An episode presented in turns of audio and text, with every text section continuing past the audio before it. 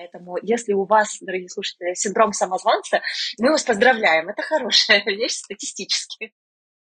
Или сомелье. Я тоже хотела в свое время стать сомелье. Ни разу не была на винограднике при этом, да, вот в тот момент. Как-то стыдно говорить, да, в подкасте «Карьера и вино».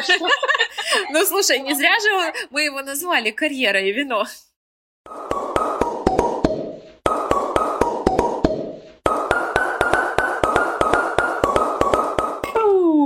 С вами Юлия и Ксения и наш подкаст «Карьера, и вино».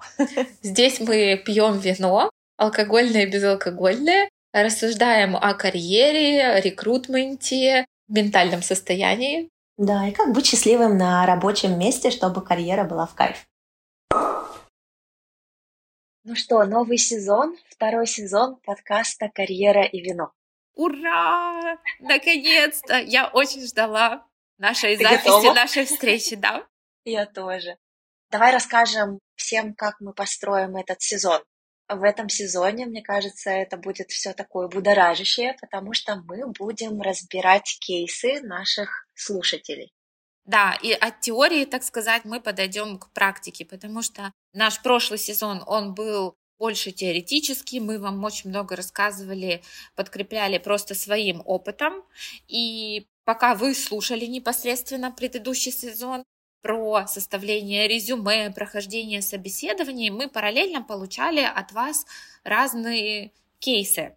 И поэтому нам показалось весьма логичным этот сезон посвятить именно вам, нашим слушателям, и разбирать ваши кейсы. Поэтому, если у вас есть запрос, и вы хотите его разобрать, всегда пишите в наших социальных сетях. Вы их можете найти в описании к этому выпуску. Сегодня запрос звучит так. Как поменять карьеру, да, или как решиться на определенный шаг и сменить э, либо место работы, там разные вариации были от наших слушателей, как сменить либо место работы, либо вообще направление работы, профессию, но в общем звучит как поменять карьеру. Я как тот врач-терапевт, который хочет сразу уточнить. Во-первых, от такого общего запроса перейти конкретно к человеку. Указал ли нам наш слушатель, в какой сфере он сейчас работает, какое у него образование, в какой стране он или она находится и куда он хочет перейти. Наша слушательница, ну, давай я назову по имени, да, поблагодарим ее за запрос, все-таки мы ее запрос разбираем. Светлана, э, она по образованию лингвист, да, там разные работы были связаны. Лингвист — это тот, кто занимается изучением языков.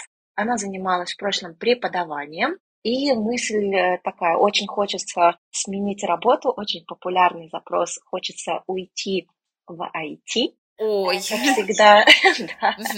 Ну вот хочется, почему нет? Очень популярный переход, как я вижу, кстати, из практики. И вот вопрос, да, как уйти в IT именно вот в техническую профессию какую-либо, как вообще совершить и решиться на этот переход, какие шаги и так далее. Я бы разделила этот запрос сейчас на две части. Техническую, скажем, часть и ментальную. Под техническое, я понимаю, это все шаги, которые непосредственно ей нужно сделать, или она уже наверняка часть сделала. Допустим, загуглить, что вообще такое этот QA или там любое другое направление, чем непосредственно человек в этой специальности занимается.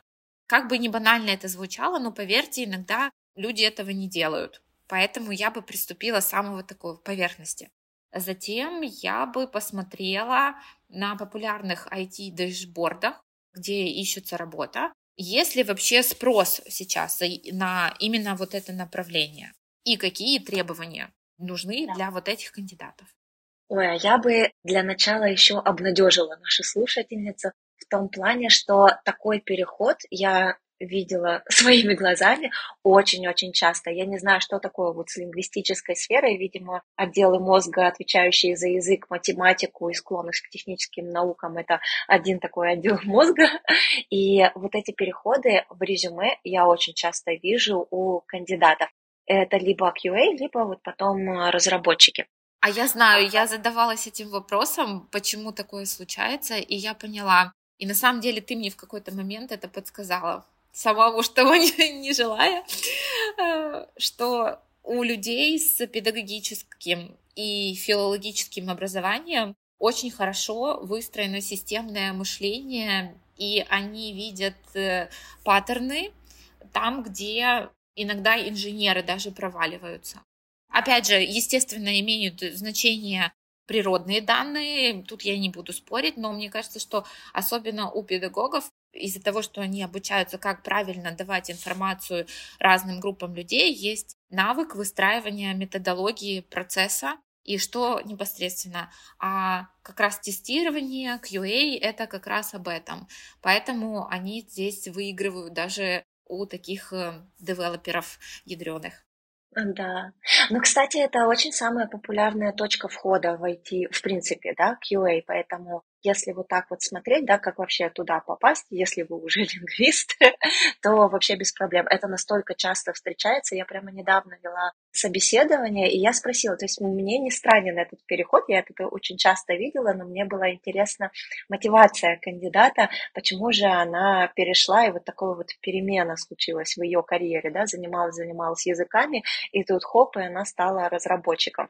И э, вот примерно то же самое, что ты сказала. Сначала ей стало интересно, кто-то интересуется сам по себе, она через своего молодого человека узнала про эту сферу, попробовала, оказалось, что это все не так далеко, ну, вот в ее голове, да, как она привыкла работать, как она любит работать, и систематизировать и так далее. Ей пришлось это вообще очень по душе, и она пошла учиться. Угу. То есть уже первые шаги, да, сделаны. Отлично. Да, к технической э, части, то есть то, что видно по резюме, была была лингвистом, потом пошла на переобучение, переучилась и вот теперь э, готова начинать э, карьеру в разработке или в QA с нуля.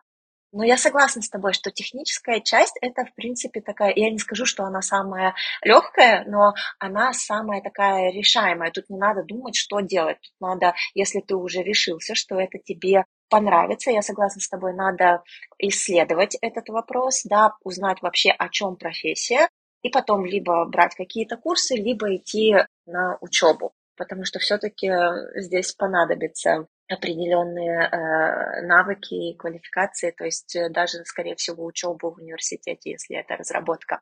Конечно, есть вот эти скоростные курсы, которые сейчас за 6 месяцев переучивают э, любых людей из любых профессий, и даже из административных, абсолютно из, э, из любых, на разработку. Но за полгода, мне кажется, это очень такой быстрый экспресс-курс, и не факт, что вы выйдете оттуда хорошим специалистом, у вас появится понимание вообще, что это такое, вы немножко попробуете эту новую профессию, возможно, решите, ваше это или не ваше, но вот именно как сильным специалистом вряд ли можно стать за такое короткое время.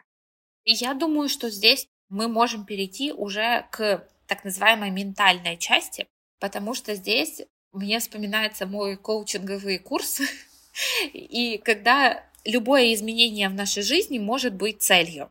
И здесь вот, наверное, для человека, который идет на курс по разработке и ударно работает на этом курсе и выходит каким-никаким, но специалистом, опять же, синдромы самозванца никто не отменял, определенная группа людей в них все равно впадает, но если он уверен в своем выборе, в своей цели, то я знаю людей, которые отключали все социальные сети на период переобучения, просто отказывали себе во всех там развлечениях, приоритизировали вот эту главную цель своей жизни на данный момент, чтобы вот достичь ее максимально быстро и качественно.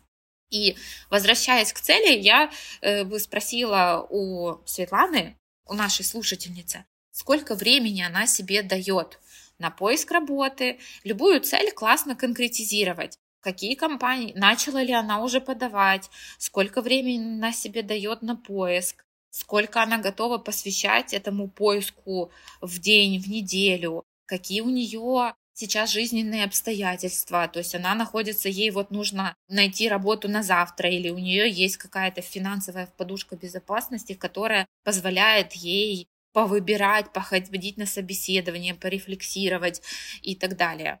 Я бы пошла вот по моей любимой методике постановки целей. и узнавала бы, какие у нее есть препятствия на этом пути, даже ментального характера, и даже уже мною упомянутый синдром самозванца, он же может капец как останавливать на пути достижения вот этой и получения работы. Ты правильно сказала, что не все люди подвержены Нет, синдрому вообще не все. самозванца но те, которые подвержены, они самые такие вот априори профессиональные люди в итоге. То есть э, на них можно вот э, положиться. То есть человек, который будет так вот немного самоедством заниматься, он, скорее всего, достигнет статистически большего успеха, чем человек, у которого нет синдрома самозванца и не может даже его иметь. Поэтому, если у вас, дорогие слушатели, синдром самозванца, мы вас поздравляем. Это хорошая вещь статистически. Да, но в то же время, а что такое успех и как вы для себя его видите?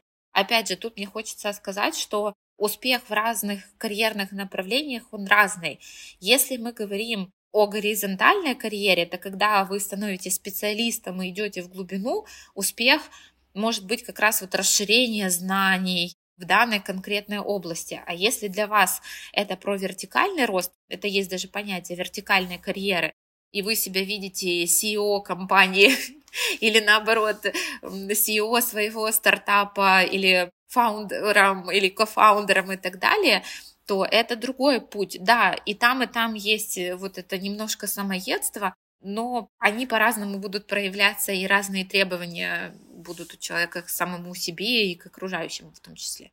Смотри, мы тут все Светлану берем в пример. А ты ведь тоже инженер. Да. И занимаешься карьерным консультированием. Давай ты поделишься своим опытом, как для тебя вот этот вот переход был, как ты его осуществляла, как ты вообще поняла, что тебе это интересно, карьерное консультирование, устройство организации, как там все внутри работает, потому что это не обязательно все лежит вместе э, на поверхности. Я-то знаю твою историю, но вот расскажи. Да, ну, во-первых, мне всегда было интересно, как устроены организации вообще, в принципе, кто за что отвечает, куда идет, какая ниточка дергается и что из Инженерное этого... мышление сейчас. Да, да, да, вот как организация, как механизм, как это все работает. Мне это всегда было интересно, я читала про разные компании, их основатели и так далее.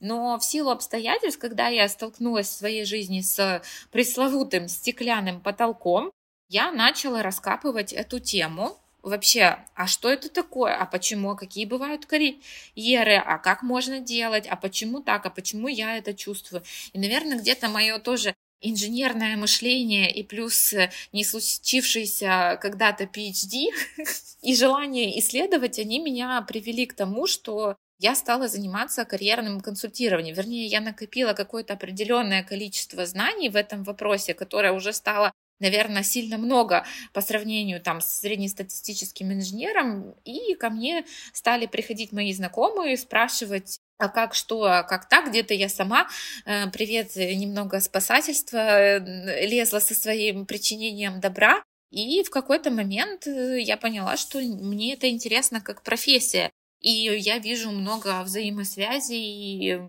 что мы хотим, как мы хотим, как карьера связана, как не всем она может нужна, как она навязывается иногда. Очень интересная тема, в которой очень много глубины и в которой, мне кажется, копать, не перекопать, и в которой тоже мне ответила на многие мои личные вопросы, как я для себя это хочу. Я бы хотела твой, может быть, пример использовать, чтобы показать, что не нужно принимать таких радикальных решений, когда вы решаетесь поменять карьеру, да, то есть не нужно, если вы сейчас, допустим, лингвист, как Светлана, не нужно увольняться со всех своих работ и пробовать что-то радикально новое. Ты тоже делала же, да, оставаясь инженером и оставаясь на своей основной работе, ты пробовала это как сторонними дополнительными проектами во вне рабочее время, в выходные, в отпуска там и так далее. Ты пробовала это вот ту мою любимую теорию, которую я люблю и называю теория маленьких шагов, да, не делаем радикальных решений, не увольняемся, а просто пробуем, понравится нам или нет, да. Опять же, Светлану берем, может, это ей вот это IT, это такой ореол, не какой-то святости, что все там такие успешный успех, за это платят много денег, например. Не факт, что человеку понравится, нужно пробовать. И пробовать надо не радикально принимая решения, а пробовать надо чуть-чуть параллельно. И у меня Я тоже, может быть, могу поделиться своей историей давным-давно, когда я очень была вот при иммиграции в Норвегию, очень много лет назад, я прямо очень потерялась, э, кем здесь работать. Как мы уже сейчас да. знаем, это нормально. Это нормально. Но я помню, вот тогда вышел мультик Рататуй, или я не знаю, может, я его первый раз посмотрела, может быть, он не вышел тогда. Но я его первый раз посмотрела, и там вот этот орел, вот поваров, вот эта романтика готовки, так все красиво показано. И вот не поверишь, у меня был вот этот вот соскок такой максимально на контрасте от всего, что я делала, а я лингвист, привет, Светлане. И вот, и после этого мультика я думаю, все, буду поваром. И вот эта вот такая глупая мечта, она была такая на контрасте на абсолютном, потому что я даже на кухне не стояла, ничего не готовила, никогда не пекла хлеб и ничего сложнее яичницы. А что тебя привлекло вот на тот момент, на контрасте, вот ты педагог, ты лингвист, и на вот этом контрасте повар, вот сейчас оглядываясь? Скорее всего, это усталость от своей прошлой профессии, да, то есть когда ты очень-очень сильно устал от всего, тебе кажется, что ты просто ненавидишь всю работу целиком, не какие-то ее там аспекты, параметры, условия, э, не знаю, условия труда, график работы, э, людей, с кем ты работаешь, ты не разделяешь их на компоненты, ты просто ненавидишь всю эту работу единым куском и ты выбираешь себе максимально противоположную работу, потому что, во-первых, ты про нее ничего не знаешь, во-вторых, ты посмотрел какой-то фильм или увидел других людей, у которых это вот просто глаза горят, вдохновение, и дела идут, и ты получил свою дозу вдохновения и тоже хочешь так же. И мне кажется, это очень популярная история, да, когда люди ушатываются, работая в офисах, не видя ни дневного света, не отдыхая как следует и так далее. И у них параллельная вот такая контрастная мечта – это работать с пляжа на Бали, например, да? О, да. Миллион раз обсуждали этот список профессий, туда же идут, прости господи, коучи. Или сомелье. Я тоже хотела в свое время стать сомелье. Ни разу не была на винограднике при этом, да, вот в тот момент. Как-то стыдно говорить, да, в подкасте «Карьера» и вино. Ну, слушай, не зря же мы его назвали «Карьера и вино». Да, но мы к этому моменту запуска с Юлей были уже на многих виноградниках. Вот, но в тот момент это была абсолютно далекая, максимально противоположная для тебя карьера. И ты просто хочешь просто потому, что ты очень сильно устал, и тебе кажется, что работая с пляжа на Бали, ты как будто бы отдохнешь, и это работа мечты. Или ты все время работаешь с людьми, ты устал, ты не восстанавливаешься никак, и тебе кажется, что работа на природе, на винограднике – это тоже оптимально. Если ты работаешь с бумагами, с тем техническим, вдруг ты такой думаешь, нет, вот, наверное, люди все-таки это мое, и вот коучинг это интересно. Поэтому нужно себя проверять, и у нас всегда есть такое упражнение, да, мне кажется, самый быстрый ответ, если ты этим не занимаешься в свободное время, то это не твое. вот эти мечты на контрасте, они взрываются вот при задаче этого вопроса, а занимаешься ли ты этим уже в свободное время? И если вдруг вы этим занимаетесь, допустим, я знаю много своих ребят-одногруппников, с кем мы учились в Киеве, которые еще в те времена кодили. Просто им это было по фану, по приколу. Это еще до того, как IT стало мейнстримом когда туда шли все, но это были ребята, просто мы учились на Институт энергосбережения и энергоменеджмента «Привет», но в силу там обстоятельств они там не прошли на IT-факультет в родименьком Киевском политехническом, и они учились вот на энергосбережение. Но они кодили в свободное время, они очень это дело любили, и вот э, сейчас когда у них было окно возможностей, когда вот они выпустились, отдали мамам диплом и сказали, все, мама, я выполнил, они перешли в IT при первой удобной возможности, и это очень успешные товарищи, которые любят свою профессию, но они этим занимались еще до этого. Опять же, мы не говорим о том, что, может быть, сейчас наша Светлана слушает, говорит, господи, ну я же им не занималась, но вот у меня есть этот парень мой, который вот сидит, он кодит, и зарплата у него хорошая, и компания прикольная, и коллеги молодые, они вот в этой школе, там, куда я хожу и так далее. Что же мне делать? Как минимум попробовать найти ниши или, может быть, компании, где есть хотя бы то, что интересно. Так как мы Светлану не знаем, мы ей не задавали очень много вопросов, возможно, QA есть в каком-то приложении, которое, ну, не знаю, занимается модой или около модными штуками. И как раз можно попробовать туда попасть, вот э, в разработку, в тестировщиком, э, вот непосредственно в эту компанию, которая пишет э, вот такое приложение. Или же, опять же, какой-то модный бренд, который нынче, если я это как пример привожу, можно выбрать то, что интересно еще. И уже вот этот переход, он немного смягчится. И опять же, вот ты сказала за самоопределение, потому что нам кажется, что вот посмотрев что-то, вот мы сейчас как возьмем, вот сейчас сделаем это. Во-первых, это всегда больно, переход, ну вот критично. Сейчас как будто мы идем на хирургическую операцию. Сейчас мы как возьмем, ложечкой выколупаем все или ножичком все наше прошлое, и вот придем сейчас в новую профессию, нам там будет хорошо. Мне очень нравится одно выражение, в нашей жизни мы никуда уже не приходим с нуля, потому что у нас есть опыт прошлого. Даже будучи лингвистом, приходишь в компанию разработчика какого-то ПО, а если это как раз там словарь какой-то разрабатывают, и когда приходит туда человек с лингвистическим образованием, мне кажется, это вообще просто джекпот, когда две сферы вот так вот совпадают и одна в другую переходят. Бывают такие случаи, но они не такие, может быть, и частые, но я с тобой соглашусь, что даже если вы не приходите с нуля в плане жестких навыков, вы точно очень обогащены будете в плане мягких навыков через предыдущие свои профессии. То есть действительно не с нуля.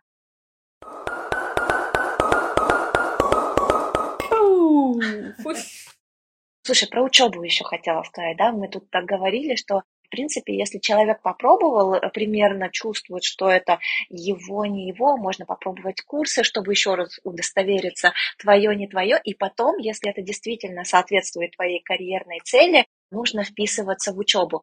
Но ты, наверное, тоже встречала на своих консультациях таких клиентов, которые немного потерялись в карьерном плане и думают, что вот надо идти просто переучиваться куда-то, да, не особо думая куда. Да, да, да, конечно. И они так мечутся, вот какую учебу выбрать, а какая популярная. И вот как будто бы проблема решается э, не с того конца, да, не с головы, а с хвоста мы идем в этой проблеме. Знаешь, в свое время, так как я тоже фанат всех учеб и сама себя иногда останавливаю, люди, как правило, которые выбирают учебу, это как будто бы понятный план. Мозг выбирает безопасное решение. Я вот сейчас пойду и вот буду учиться, и вот оно что-то будет. Но даже есть уже сейчас, я проводила личный опрос среди тех, кто получил пресловутое MBA в моем окружении, людей, которых я лично знаю, и у многие признают, что чтобы окупить пресловутое MBA, у них ушли годы. И подумайте, это не один, два, три месяца, и даже не год. Это годы работы, выхода из учебы, восстановления после всего этого такого трудоемкого процесса, они огромные молодцы, они подняли все свои там и мягкие, и твердые навыки в этом образовании, но никто не дает им гарантии, что это прям поменяет их жизнь. Так это MBA, которая как бы заточена под корпоративную культуру, такую классическую. Что говорить тогда о таких переходах, когда у меня были кейсы, когда, допустим, люди говорили, я уже прошел курс разработчика, там, допустим, а я вижу, что курс был пройден там три года назад, а сейчас он работает, допустим, проект менеджером и тоже не в IT-компании. И возникает вопрос, а зачем тогда было проходить этот курс? И тоже есть такой момент, когда говорят, вот, я выкинул деньги. Нет, вы не выкинули деньги, вы заплатили за тот опыт, чтобы понять, что такое там разработка или любой другой курс, подставьте там коучинговый курс, вы прошли его, но вы не стали коучем, вы не выпустили там миллион курсов, вы, у вас нету клиентов, вы, вы просто изучили там коучинг для себя. Вы заплатили за вот этот опыт, за вот эти знания, чтобы понимать, что это не для вас. Вот эта цена, вот и все. Расслабьтесь и двигайтесь дальше. Вообще я тоже считаю, что когда ко мне приходят с таким запросом, а может мне пойти поучиться, Я сразу знаю, когда идет постановка таким образом, ответ нет, не надо идти поучиться. Потому что когда человек знает, на кого он хочет идти учиться и хочется сказать вот этот знаменитый вопрос «чтобы что?», uh-huh. вот, тогда вопрос не стоит, а может быть мне пойти поучиться, да, стоит вопрос так, я хочу пойти вот получить, э, рассматриваю вот такое образование в этой сфере, чтобы потом, получив его, устроиться на такие вакансии, да, и как вы думаете, это вообще целесообразно или нет? А вот это вот, а может быть мне пойти поучиться, скорее всего, человек даже сам не определился, что он хочет, да, там не выстроена никакая траектория стратегии, не знает, какую работу хотеть, потеря, вот ты говорила про самоопределение, то есть мы тогда начинаем нашу консультацию вот как раз с этого самоопределения, да. Поэтому, мне кажется, самое быстрое, как упражнение, каждый может сделать для себя, если вы рассматриваете какую-то учебу, в особенности, если она идет там на два ближайших года и займет у вас какое-то время, ответьте себе на вопрос, а что бы что, какую вакансию, какие роли, какие работы вы будете рассматривать для себя после этой учебы. Не нужно надеяться, пройду учебу и там как-нибудь. Вот не будет как-нибудь, будет как в твоем примере, да, прошел курсы, а работаешь по другой э, специализации. И еще про MBA мне так э, откликнулось, потому что MBA, мне кажется, это прямо такая мозоль современного корпоративного мира. Как говорится, все лезут в MBA, будто он там резиновый. MBA меня очень удивляют, когда идут люди в MBA, которые не собираются становиться менеджерами, да, и управленцами, и у которых нет по профайлингу, например, лидерских данных таких, да, то есть ты видишь, что человеку надо развиваться как эксперт, идти по этому горизонтальному развитию, как ты говорила, а они идут в эту вертикаль и надеюсь, чтобы что в MBA, да, то есть пополнить свой багаж знаниями классно, сделать себе нетворк классно, но опять же MBA, чтобы что, это очень дорогое мероприятие, чтобы не ответить себе на этот вопрос в самом начале обучения. И из-за этого встает, мне кажется, второй такой аспект. Очень много MBA сейчас покрывается компаниями, да, и человек у себя не спрашивает, а пойду и получу, раздаю, да, раз есть такая возможность, лишним не будет. Вот, и может быть из-за этого где-то я тоже читала, что по статистике нет особой корреляции успешности людей, которые получили MBA в лидерских вакансиях, вот именно, что нет такой гарантии, получил ты MBA, и у тебя гарантированно взлетит карьера. Корреляции такой нет, потому что кто хотел быть лидерами и шел осознанно на MBA, те и продолжают делать карьеру, они, вы, может быть, туда и без MBA вы, кстати, бы пришли. Но MBA помогает именно нетворкингом и знакомствами, и дела идут быстрее. А для всех остальных вот очень надо хорошо рассматривать вопрос. Я в свое время тоже рассматривала, потому что я смотрю вокруг, что тут как-то все двигаются, все идут за MBA. Я такая думаю, это же такой челлендж, мне тоже надо. Села, подумала, нет, не надо. Да, тут надо себе честно признаться, опять же, в контексте MBA, да и вообще, если мы вернемся к нашей Светлане, которая прошла курсы тестировщика, и что там и там потрачены средства. Средства — это не только про финансы, это и про время, и про э, мозговые запасы, это и про эмоциональные вложения. Поэтому нужно очень четко понимать, что я хочу, вот как ты сказала, получить на выходе. И опять же, провести свое исследование. Я, ну, опять же, может, там в силу какого-то опыта очень люблю опрашивать, и поэтому, допустим, вот MBA, мой research совпал с твоим, то, что ты прочитала, про то, что не всегда это окупается. И вообще, вот, кстати, на днях на LinkedIn видела пост одного рекрутера о том, что сейчас на данный момент записи в Америке очень много происходит увольнений, и уже много людей год не могут найти, особенно в сфере IT. Кстати, в Америке это называется сфера tech, а не IT. IT это прям вообще хардовая часть, это системный администратор, настроите там принты и так далее. И HeadHunter сказал такую штуку, говорит, я вижу очень много людей с разной комбинацией буквок, ну, типа PMP, MBA, там есть еще куча сертификаций, сейчас в каждой, куда ни плюнь, везде есть какая-то сертификация, говорит, но люди, это не дает вам гарантию того, что вас наймут. Это не показатель того, что вы, если вы поставите себе в шапку профиля на LinkedIn все эти буквы, что вы мгновенно получите работу, отклик и так далее. Наоборот, вас это может отбросить назад. Но это мы сейчас от Светланы переметнулись вот к таким прям кейсам про то, что люди себя покрывают сертификатами в надежде, что они э, их продвинут. Сертификат, мне кажется, очень классно заходит, когда ты в работе что-то делаешь, у тебя проект идет какой-то, вот он случился, и тебе это интересно, тебя драйвит, это прет, и тут тебе говорят, ой, знаешь, а вот есть вот на эту тему сертификат, тебе это поможет, и ты сидишь, и ты понимаешь, это тебе как структурирует твои знания. А если этого нет, не тратьте время. Время невозобновляемые ресурсы. Ну, действительно, что сертификаты производят впечатление и обучение, когда они вписываются в единую картину человека, да. Как рекрутер я хочу э, подтвердить твои слова, что рекрутеров не впечатляют все вот эти вот буковки регалии, если они не вписываются в единую картину кандидата.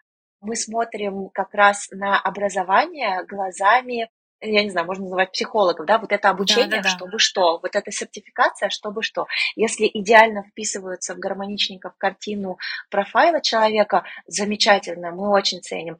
Но если просто MBA, а мы нанимаем человека не на лидерскую э, позицию и не собираемся ее растить по карьерному пути таким образом, то это, скорее всего, оттолкнет. И мне кажется, мы недалеко отошли от кейса Светланы, потому что это все равно про полезность учебы и образования. То есть если она уже рассматривает уйти в эту э, вакансию, она серьезно к этому относится, конечно, учеба нужна, потому что человек уже ответил себе на вопрос, а что бы что.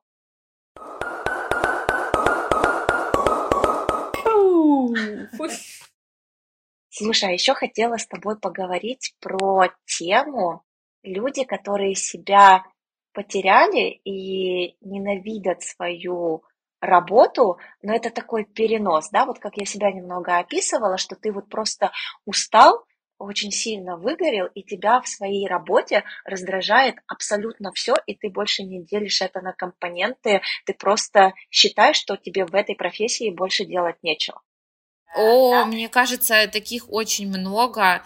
И я помню, что в Норвегии был кризис 2014-2015 года в нефтегазе, и я ради любопытства пошла на встречу профсоюза, как раз рассказывали, как искать работу. И там было очень много людей, инженеров, ну, 10-15 лет опыта работы, их в тот момент э, пачками увольняли из ведущих нефтегазовых компаний страны, и это были такие дядечки, они сидели, и они не знали, что им вообще делать в жизни. То есть им рассказывали про то, как писать резюме, что им там вот эти вот пресловутые наши любимые достижения, там ключевые слова и так далее, а в них читалось еще на тот момент, не знаю, там всего, что я знаю сейчас, я понимаю, что они вообще очень как-то задолбались.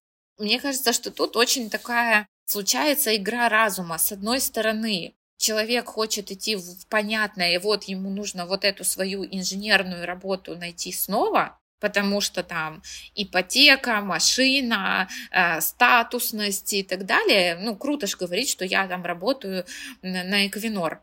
А с другой стороны, я так устал от всех этих проектов, я так устал от того, что мне там надо вот все время вставать на работу, быть на вот этих митингах непонятных с коллегами со всего мира и еще там что-то их понимать. И что после вот этого 2014-2015 года была даже какая-то по Норвегии статистика, что а, многие поменяли профессию на рабочую, на более такую прикладную в виде а, водителя автобуса.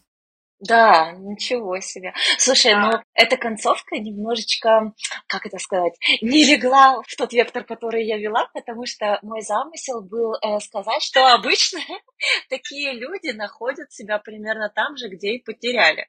Я даже себя могу привести в пример. Вот я работала HR, да, в одной компании я в какой-то момент так замучилась этим, я думаю, ну все, мне надо уходить, мне это все не нравится, не хочу больше этим заниматься, это вообще не мое. И я вот сделала такой перенос от всей моей ситуации к очень быстрому, простому выводу. Эта работа не для меня, не люблю эту профессию, подвыгорела. но я никогда не разбиралась по компонентам, что мне действительно раздражало. А меня, как оказалось, раздражала нефлексибельность моего начальника, да, всегда вот эта вот обязаловка, чтобы я работала в офисе, ты не решаешь, какие задания ты берешь, да, вот что дадут, то и делаешь по HR. То есть, как оказалось-то в конце концов, когда я все равно сменила работу, я ее все равно сменила на HR, и вдруг выяснилось в новой компании, где у меня появилась вот эта свобода работать, откуда я хочу, в то время в какое я хочу, лишь бы проект был сделан. Когда появилась даже возможность выбирать проекты, вдруг оказалось, что я очень люблю свою профессию и HR, да, то есть я вот как раз тот человек, который нашел себя там же, где и была такая потеряшка. И зачастую, вот мне кажется, это укладывается немного в Светланин запрос в том числе, да, вот когда ты хочешь что-то сменить, э, да, в своей жизни и вот в карьере, возможно, тебя просто раздражает какой-то вот определенный компонент твоей работы. Не вся она, не надо сразу так драматично заявлять, что ваша профессия никуда не годится, пойду учиться на тестировщика, например. Ну, это сейчас не про Светлану, это в целом. Но вообще задать себе вопрос, а может быть мне не нравится вот какой-то кусок конкретной моей работы, может быть человек не нравится. Если можно это что-то поменять, вдруг вам ваша профессия снова заиграет вашими красками новыми. И тут я предлагаю достаточно простое для самовыполнения упражнение, называется светофор. Разделите лист бумаги на три части, красный, желтый, зеленый. В зеленый выпишем все, что вам нравится, вообще нравится в работе и что вы хотите в работе. Желтый – это там, где вы готовы скомпромиссничать, что, в принципе, ок, сойдет, можно с этим жить. А в красный выписываем, соответственно, no-go. Допустим, как я поняла, Ксюша, у тебя это было вот невозможность выбирать проекты и нефлексибельность. Некоторые компании, они достаточно жесткие, иерархичные, и несмотря на страну мира, они не идут на какие-то уступки. Возможно, наоборот, тоже мы подчеркнем, для кого-то это может быть огромным плюсом. Я знаю тоже много людей, и даже в консультации ко мне приходят и говорят, я не хочу никаких там полустартапных историй, мне нужно, чтобы было все четко, понятно, по полочкам, с процедурами и так далее. И это ок, мы еще раз подчеркиваем, что для одного может быть просто желанным, для кого-то может оказаться в колонке красный цвет, все, все, нет. И, Непримиримость. Да, непереносимость. И мне кажется, это очень классное упражнение, оно показывает вам и открывает глаза на то, что вы действительно ищете. Возможно, у Светланы есть потребность какая-то другая, что ей действительно хочется поисследовать что-то, попробовать, ну не зря же там тестирование. Возможно, в ее нынешней работе или в ее нише есть тоже компании, где это можно реализовать. Или наоборот, она так не хочет этим заниматься, ей нравится наоборот работать с людьми, ей хочется общения, чтобы там был движ, чтобы, да, для нее будет плюсом там молодой коллектив или там, где ее все одного возраста. Это окей. Главное понимать, что именно для вас важно. И мне кажется, что тут у очень многих и вообще вот эта вся идея уйти войти, она базируется на том, что люди... И я тоже там была несколько лет назад, где-то лет 7-8 назад, я тоже думаю, может, и мне пора, вот как тот клиент, который, а может, и мне пора войти переходить. И вся эта идея перехода, она базируется на том, что вот, ну вот тот человек перешел, ему же хорошо, но вы не тот человек, у вас другой набор данных и ценностей, и пониманий, и желаний, и каких-то идеалов. И поэтому классно очень понимать себя в этом вопросе и просто себя услышать. Поэтому не зря же есть, допустим, люди, которые достаточно успешные педагоги. Несмотря ни на что, они э, успешны в своей профессии. Несмотря, и также есть успешные врачи. И есть врачи, которые не то, что людей ненавидят, они ненавидят, в принципе, свою профессию, они в ней давно выгорели, и ничего их не может вернуть какой-то такой вот любви. Ну что, Мне кажется, мы идем на завершение. Светланин кейс, да, идем на завершение. Подсуммируем, сделаем такие как пункты для Светланы, что ей можно сделать. Да, давай три пункта от меня и три пункта от тебя. Давай. Мои главные пункты и рекомендации для Светланы. Первое убедиться, что смена профессии – это не смена на контрасте, что она действительно этого хочет, а для этого она может проделать все те упражнения, про которые мы проговаривали сегодня, и что-то попробовать.